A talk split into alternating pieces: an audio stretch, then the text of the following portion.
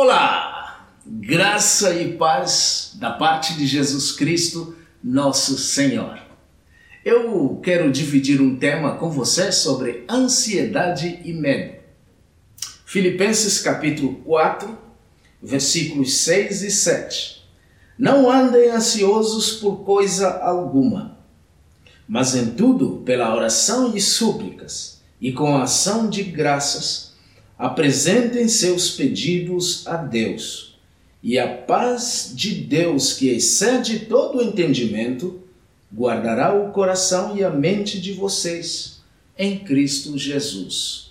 Uma das coisas que a gente descobre quando lê um texto como este é o, o prazer de descansar nas promessas de Deus. Interessante que vivemos em um mundo onde as pessoas estão desesperadas, desesperadas com medo e ansiedade por causa de um monte de coisas.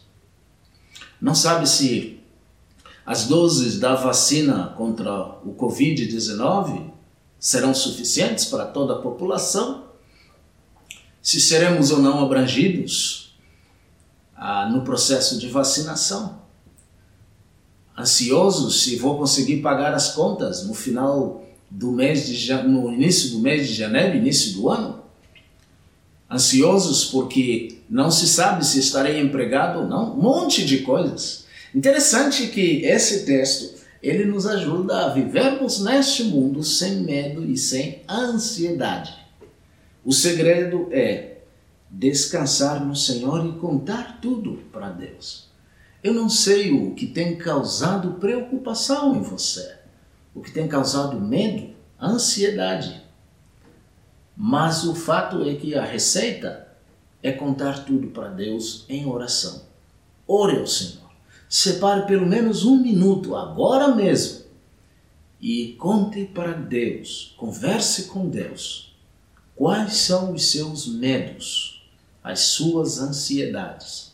E o texto sagrado nos diz que, como resultado de contarmos a Deus o nosso medo e a nossa ansiedade, da parte de Deus, Ele nos dá a sua graça, a sua paz, que vem ao nosso coração e nos guarda e nos protege.